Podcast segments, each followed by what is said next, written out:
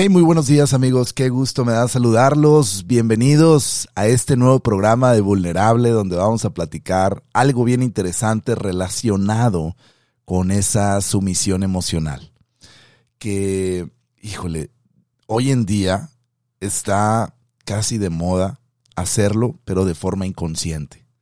Y quiero platicarte un término que es importante que de alguna manera te va a ayudar a reconocer si tú estás cayendo en estas conductas desordenadas que de alguna manera todos podemos llegar a, a, reproducirlas en nuestra vida y que no necesariamente son saludables. Así que me gustaría que me acompañes el día de hoy, pero sobre todo que aquí en este programa tú puedas reflexionar, puedas pensar y puedas darte cuenta de qué manera tú puedes ayudarte a ti misma porque vulnerable está hecho para ayudarnos, para levantarnos, para apoyarnos en ese camino difícil, en esos momentos o en esas circunstancias donde la vida se hace nada fácil, donde se hace muy complicada. Y es ahí que a través de las herramientas que vamos descubriendo, que vamos meditando y sobre todo aquellas que vamos amplificando en nuestra vida, podemos ayudarnos a vivir con un poquito de mayor libertad.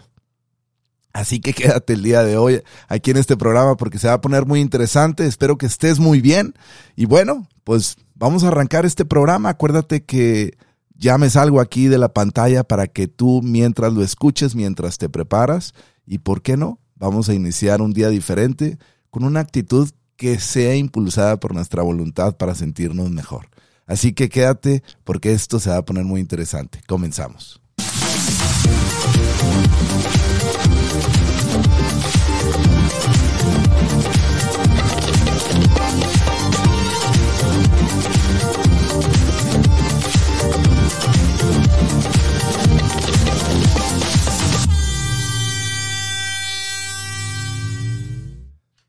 Pues qué gustazo me da saludarlos a todos, de verdad que muy, muy, muy, muy buenos días. Ahorita aquí estamos a las 6.30 de la mañana, como siempre les recuerdo, por si en algún momento alguno de ustedes lo escucha posteriormente y lo quiere escuchar aquí en vivo, bueno, aquí estoy transmitiéndolo en vivo y a todo color a través de la plataforma de Facebook y YouTube, donde la puedes encontrar bajo el nombre de Con Javier Medina o bajo el nombre también de Vulnerable con Javier Medina.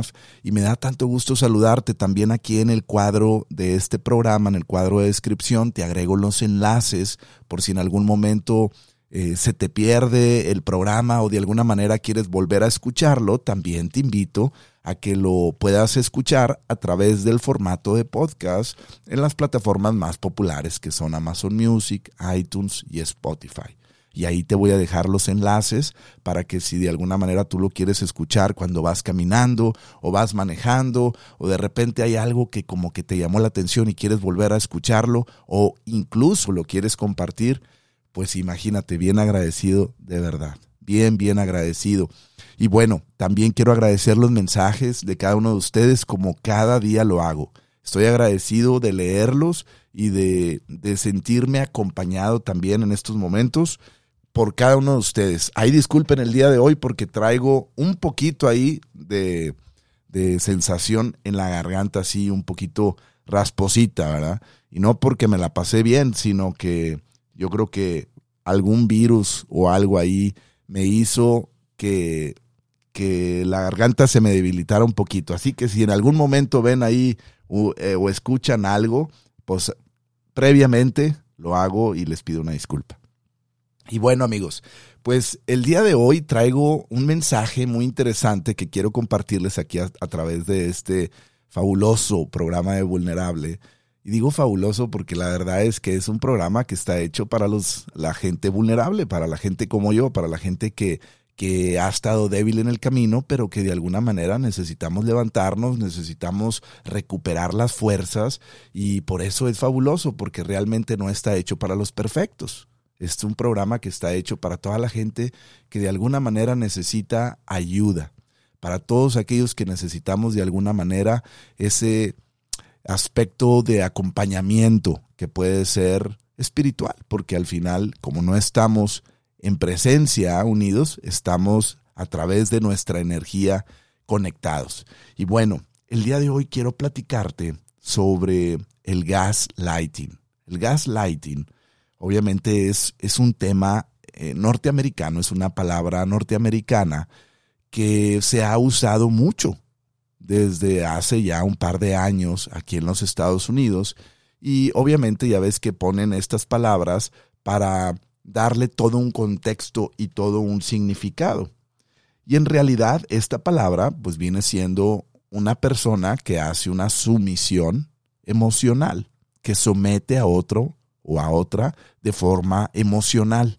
Pero déjame te platico un poquito más qué significa exactamente la palabra eh, gaslighting, que al final si la traducimos es luz de gas, pero no es necesariamente así. Es una palabra en inglés que tiene un significado con una relación hacia el abuso psicológico en el que alguien se cuestiona su propia realidad. Fíjense nada más. Y de ahí quiero platicarte un artículo que me pareció muy, muy interesante de una psicóloga clínica que ejerce acá en Connecticut y en Nueva York y que es una, es una psicóloga clínica muy reconocida y ahorita te platico más, pero antes de saltarme ahí, nada más para que lo vuelvas a entender. El gaslighting es un tipo de abuso psicológico en el que se le hace a alguien cuestionar su propia identidad. O sea, le haces a alguien cuestionarse realmente quién es. Y la identidad, pues acuérdate que ya lo platicamos hace varios programas, que es ese conjunto de creencias, costumbres, es, ese, es esa identidad familiar también, es esa identificación contigo mismo, contigo misma, y que a veces no podemos señalar a nadie ¿eh? específicamente, decir, él es o ella es una, un gaslighter, les dicen a las personas. Ella es una persona, un manipulador emocional, vamos a ponerle así en español. Bueno, pues no, yo creo que todos de alguna manera hemos llegado a tocar estas fibras con alguien o las han llegado a tocar con nosotros. Y esto consiste en negar la realidad y dar por dar por hecho algo que nunca ocurrió o presentar una información que en realidad no necesariamente es verdadera, sino que es falsa, con el único fin de hacer dudar a la víctima en su capacidad de recordar sus memorias, en su capacidad de percibir sus sensaciones, en su capacidad de dominar sus emociones y sus sentimientos. Y bueno, ese es el significado que yo te quise ahorita compartir y poco a poco ahí vamos a ir surfeando aquí, como dicen, vamos a ir explorando algunos, algunos puntos que me parecen muy interesantes que tú te puedes empezar a dar cuenta si tú te sientes víctima de alguien que te esté haciendo ese abuso emocional que se llama gaslighting. Tú lo puedes buscar esa palabra que incluso aquí te voy a dejar en la descripción de este programa, eh, un enlace que te va a ayudar a conectarte con mayor profundidad, porque por cuestión de tiempo no lo vamos a poder lograr, pero tú puedes empezar a investigar más para que si de alguna manera tú estás pasándola mal o estás identificando a través de los puntos que te voy a dar que estás siendo sometido por tu jefe, estás siendo sometida por tu pareja, por un amigo, por una amiga, por una comunidad de personas, por un, un grupo de creencias. Hay muchísimas cosas por las cuales podemos estar así. Y eso está fragmentando tu autoestima personal. Cuidado, cuidado, cuidado, cuidado, porque esto es algo que ha puesto en los Estados Unidos un, foco de alerta. Y te voy a explicar por qué. Porque está generando una alta masa o un alto índice de personas que tienen eh, una relación directa con la baja autoestima y que al final pueden llegar a perderle amor a su propia vida. De tal forma que pues pueden arrebatársela por la sumisión emocional que otras personas que a lo mejor inconscientemente o conscientemente están haciendo sobre ellas. Y mira, déjame te platico algo que, se me, parece muy interesante para respaldar esto que, que te estoy diciendo. En Estados Unidos, eh, el Centro de Control y Prevención de las Enfermedades entrevistó o hizo una encuesta más bien a 43 millones de mujeres y 38 millones de hombres que experimentaron de alguna forma el gaslighting, o sea, esta sumisión emocional, en algún momento de sus vidas románticas. Obviamente puede, puede esto verse más claramente en una relación emocional cercana, que es una relación amorosa o romántica, porque hay mayor convivencia. Y hay veces que no necesariamente puede ser saludable. La Asociación Nacional contra la Violencia Doméstica informó que casi el 50% de los humanos han experimentado algún tipo de control o agresión física en una relación romántica. De tal manera que en el 2003 empezaron a generar una línea directa nacional de violencia doméstica para asistir a las personas que de alguna manera ya se sentían totalmente sumergidas y sometidas y esclavizadas. Haz de cuenta que esa gente empieza a generar hasta una paranoia. Como te dije, no me voy a meter muy a fondo porque no tenemos el tiempo, pero tú lo puedes investigar. Ahorita que terminemos o cuando tú tengas el tiempo, empieza a investigar un poquito más sobre esto para que te des cuenta de qué manera pudiera una persona estarte haciendo daño.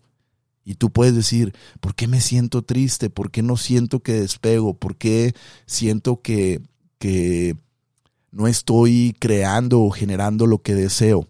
Puede ser que de alguna manera estás siendo sometida o sometido o que tú estás inconscientemente sometiendo también a alguien o algún grupo de personas. Pero esto no es para alarmarnos en un sentido de decirnos que ya no somos, que ya no valemos, que, que realmente necesitamos apartarnos porque somos una mugre en la sociedad. No, esto es simplemente, acuérdense amigos, este programa es para promover autoayuda personal, para que de alguna manera tú te puedas a ti misma o a ti mismo ayudar a identificar las áreas que no estás generando valor, las áreas en donde no te estás generando valor. Y bueno, esta, esta doctora clínica que te estoy, del cual te iba a platicar, se llama Jennifer Goodman es una, una psicóloga clínica que, que, está en Nueva York y en Connecticut y ella formuló una serie de pasos para determinar cuáles son o cuáles serían esos factores que pudieran ayudarte a identificar si estás en una relación que no necesariamente sea saludable. Y ahí te va el primero que ella dice. Dice que la deshonestidad en las relaciones de sometimiento emocional o el concepto que se maneja aquí en los Estados Unidos, que es el gaslighting, se caracteriza por una falta de veracidad. Ahí ya empezamos. O sea, no hay una verdad. Hay una falsedad envuelta en verdad. Dice que los perpetradores mienten regularmente a sus parejas de tal manera que hacen esto para confundir a su pareja durante un periodo de tiempo. ¿Cómo funciona esto? Empiezan ellos de forma consecutiva a mentir, empiezan a hacer de la mentira su estilo de vida por un periodo de tiempo. De tal forma que la víctima empieza a creer en estas mentiras y las hace realidad y como siente que la persona se empieza a desapegar de ella, ella genera un apego emocional más fuerte hacia él o viceversa. ¿eh? Estoy hablando ahorita del tema de la mujer hacia el hombre, pero puede ser del hombre hacia la mujer. Y esto también lo puedes generar en un ambiente laboral, ¿eh? o en una familia, o en una comunidad de amigos. Tú aterrízalo en donde tú creas que, es, que pudiera a ti afectarte en este momento. Dice, una vez que se desarrollan las dudas sobre sí mismos, hay un aumento concurrente de su dependencia a la pareja. Y esto hace que sea el gaslighting, que sea esa sumisión emocional. De tal forma que aunque sientes que la pareja no te es real, no te es honesta, de alguna manera sientes esa codependencia y esa adherencia enfermiza hacia esa persona porque sientes que te da algún valor Y ahorita vamos a hablar de eso. Y ese valor, pues obviamente está colgado en una mentira. Nuevamente, hago como las letras pequeñas. Esto no se trata de que tú vayas y destruyas esa relación o ese, o ese evento del cual tú te estás dando cuenta que sí estás siendo sometido o sometida, sino que tú abras los ojos de tu conciencia y puedas ponerle un alto a estas conductas para que de alguna forma tú puedas experimentar pues la transparencia y no la sumisión emocional.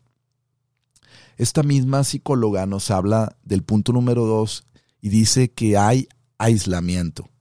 El primero fue la deshonestidad. En el punto número dos dice que el aislamiento tiende a ser algo muy real que sucede en estos, en estos perpetradores, que tienden a ser muy territoriales y posesivos. Haz de cuenta, no te dejan salir, eh, te dicen qué tienes que hacer, te dicen cómo lo vas a hacer. O sea, no hay una democracia. Aquí lo que estamos haciendo es generalizando porque así viene de estas fuentes de donde yo lo estoy consultando y te lo estoy transmitiendo y comunicando. Sin embargo, yo creo que todos de alguna manera podemos llegar a sentir esto. Sin embargo, la manera en la que esta psicóloga lo está transmitiendo es que son personas que realmente su estilo de vida funciona a través de estas conductas territoriales y posesivas. Desalientan Fíjate, estas personas a través del aislamiento, tú ponle atención, desalientan a la misma pareja o al grupo de personas de sus centros donde se genera el mayor, eh, la mayor confianza o el mayor arraigo que a veces vienen siendo las familias. Desalientan el contacto con familiares y amigos y al hacerlo se aseguran de que sea una versión correcta de la realidad. O sea, que no, que no duden, que no sientan que lo que están haciendo es negativo, sino que los están separando de ese centro, vamos a ponerle entre comillas, del amor, porque ellos sienten que al hacerlo les están dando algo correcto, algo que de alguna manera les está ayudando, según ellos, a ver una realidad más efectiva, y esto, a su vez, nuevamente reduce la incidencia de que su pareja les pregunte sobre su comportamiento o juicio, generando poco a poco e inconscientemente, generando un rehén. O sea, generando, haz de cuenta, un secuestrado, una secuestrada, de tal forma que poco a poco empiezas a dejar de hacer preguntas porque crees que lo que él te dice o ella te dice es como deben ser las cosas y como tu poder poco a poco se empieza a desvincular de la realidad, tú empiezas a sentir más adherencia y más conexión desordenadamente hacia esa persona, desconectando tu poder central. Y lo único que hace esto es debilitarte. Y es interesante, por eso quise compartírtelo.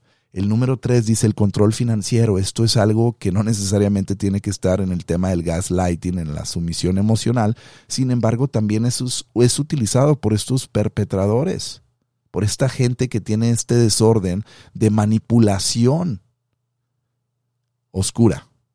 Que hay un libro que se llama Dark Psychology, que lo puedes buscar también y ahí hablan mucho de estas manipulaciones que se dan cómo la gente manipula a las personas, cómo un muchacho manipula a una muchacha para tomar ventaja de ella o viceversa, hasta un jefe de su subalterno. Bueno, en el control financiero a menudo las personas pierden el control sobre sus finanzas porque los perpetradores alientan a sus parejas a cederles el control monetario. Obviamente esto sucede de una forma muy positiva yo en lo personal, yo creo que si hay una comunión entre tu pareja y tú, y ambos, uno confía en el otro o el otro confía en la, en la otra parte, oye, es excelente. Sin embargo, cuando hay una petición que va a arrancarle a la otra persona de su voluntad personal algo que aún o no desea compartir, es cuando A esto se le llama el gaslighting, que es, pues es una sumisión emocional en el tema de su capacidad financiera. Y esto hace que poco a poco ese perpetrador, ese gaslighter, como le llaman, poco a poco va debilitando a la pareja a través del aislamiento, a través de las mentiras, de la deshonestidad, a través de este control financiero, que le va quitando fortaleza a la persona para que esa persona totalmente codependa de él. Pero no es que le esté ayudando. Aquí no estamos hablando de que es una persona generosa, que le está quitando el peso para que esa persona se sienta libre porque está enfermita, no. Es una persona emocionalmente sana, sin embargo, a través de estos conceptos empieza a generar mucha inestabilidad. El siguiente son los celos. Los perpetradores son súper, hiper celosos y tienden a ponerse celosos sin una causa, porque tienen una inseguridad y a través de esos celos, pues empiezan a buscar cuáles son las llamadas telefónicas que la persona hace cuando él no está, o cuando ella no está, qué tipo de mensajes son los que entran y, ahí salen de su dispositivo móvil. Les piden un acceso completo al teléfono y a su correo electrónico de la pareja para buscar de qué manera están ellos ocultando o de qué manera están ellos comunicándose con otras personas. Esto es el gaslighting. Y a ellos les llaman gaslighters, que son los perpetradores. Otro punto que dice esta psicóloga clínica dice que también los utilizan como chivos expiatorios. Y dice que hay señales muy fuertes en donde las relaciones de gaslighting se convierten en esta palabra, de esa exploración. Las usan como, vamos a ver si funcionan, como chivo expiatorio. Y es cuando éstas empiezan a sentir la crítica de una forma de manipulación emocional. Por ejemplo, un perpetrador de gaslighting puede elegir uno de los defectos del carácter de la pareja como una forma de defender su propio mal comportamiento que tuvo. Por ejemplo, tuve que hacer esto porque eres así. Y a través de este punto, amigos, te voy a dar otros ejemplos para que tú pongas atención si de alguna manera tú lo estás viviendo ahí con tu pareja o lo estás eh, percibiendo de alguna manera y, puedes poner atención para que pongas un alto y abras la luz de tu conciencia. Otras de las maneras que te pueden decir es, eso nunca sucedió. Eres demasiado sensible. Tienes una memoria terrible. ¿Estás demente o qué? Lamento que pienses que te lastimé. Deberías haber sido como reaccionarías. Y todas estas frases que se van dando, lo único que hacen es que el perpetrador, obviamente, no es una persona mala, pues es una persona que le ha ido mal en la vida, que de alguna forma su conducta emocional está moviendo su desarrollo personal de una forma negativa hacia una dirección opuesta a la del bienestar. La idea aquí es que tú puedas reconocer de qué manera tú te puedes llegar a sentir incómodo o incómoda. Miren, ahí en, Netflix les voy a dejar el link a, media mañana, les voy a dejar el link aquí en la descripción de este programa de una película que sacaron en Netflix que se llama Gaslighting. Te voy a dejar ahí, es un link de Netflix Latinoamérica, Latinoamérica, sí, y hacen como un, como un pequeño eh, una pequeña explicación de la película donde sale una, una eh, psicóloga que va explicando de qué se trata este concepto del gaslighting.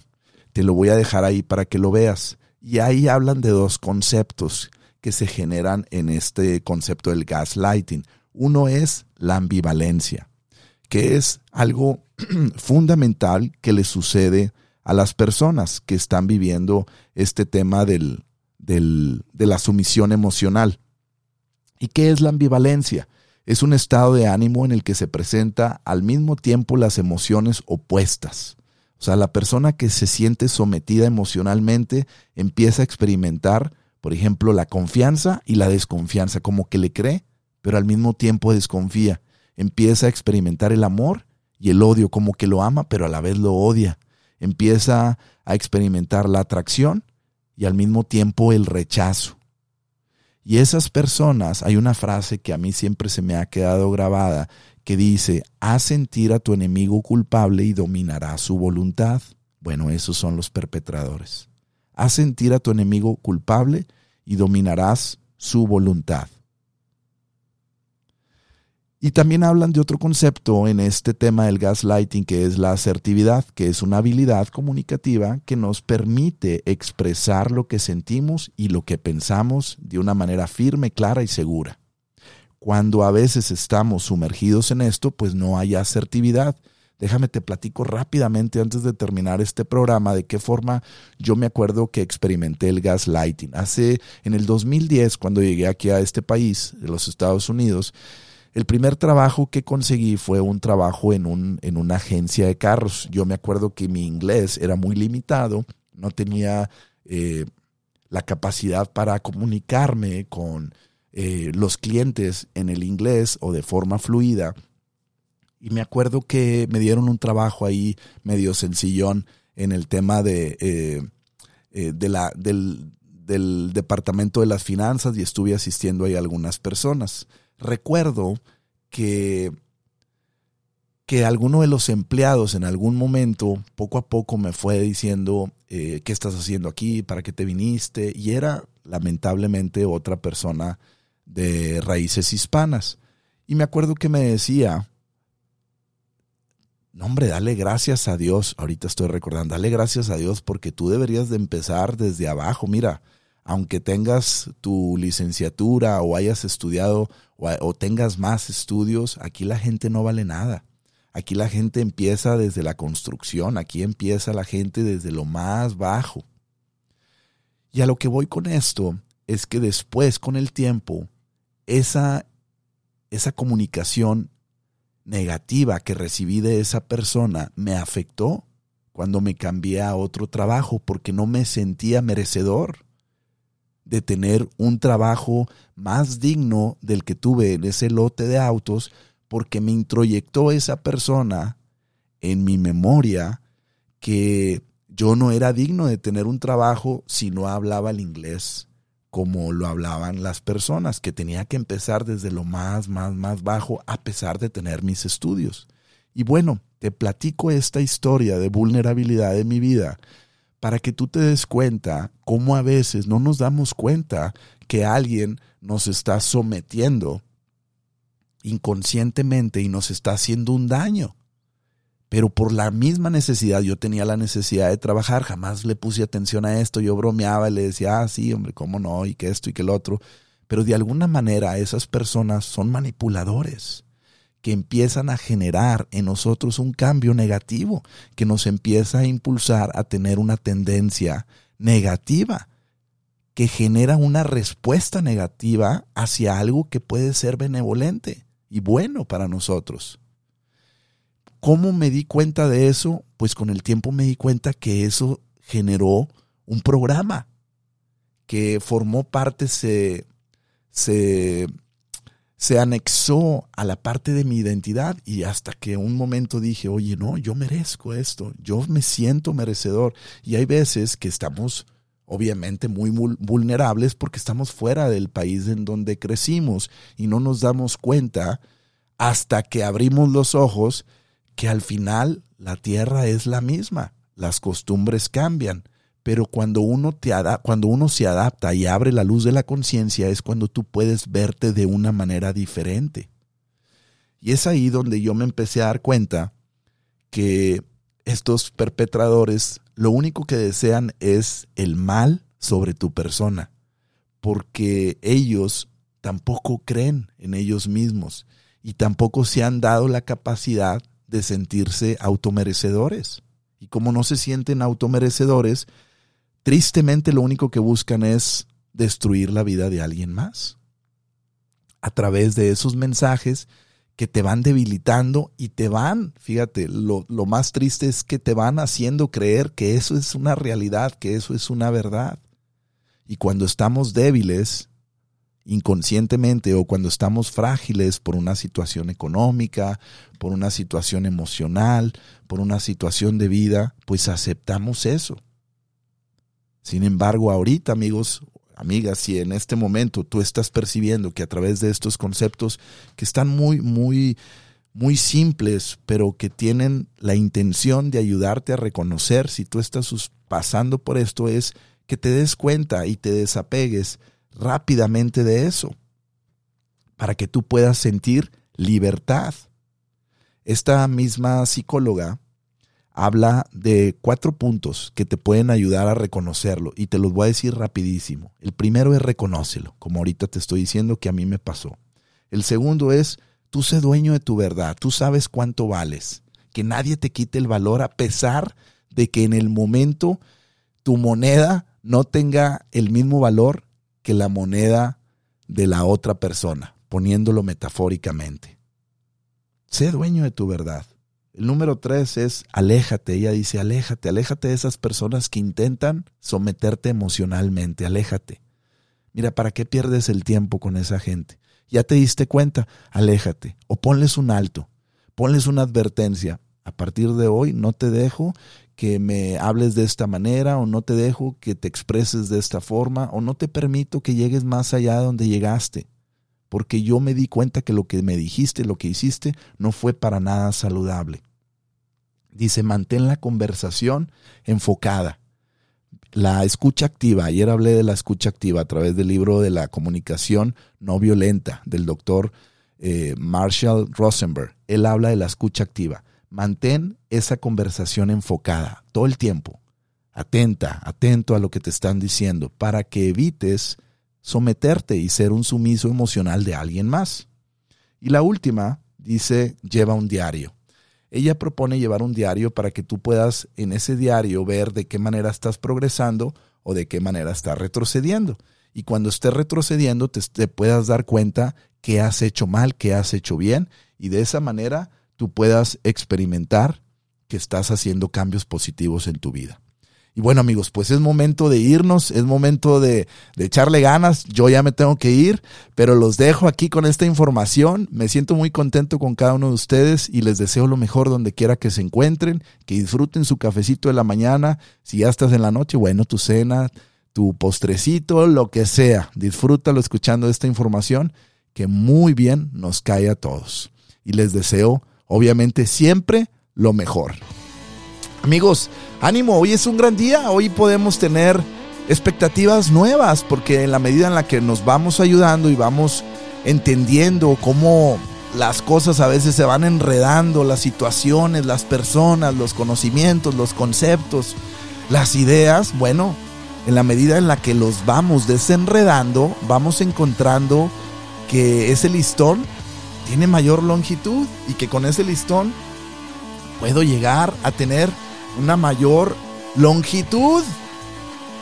Y de esa longitud, pues puedo tener mayor, más, más espacio. Y así es como tú puedes ir ayudándote poco a poco en tu vida para que te puedas sentir un poquito con mayor bienestar emocional y paz. Amigos, te recuerdo, quédate donde está la vida porque la vida está aquí, en el aquí y en el ahora, pero sobre todo, que se note que estás vivo y ya verás, ánimo y nos escuchamos mañana nuevamente. Hasta luego.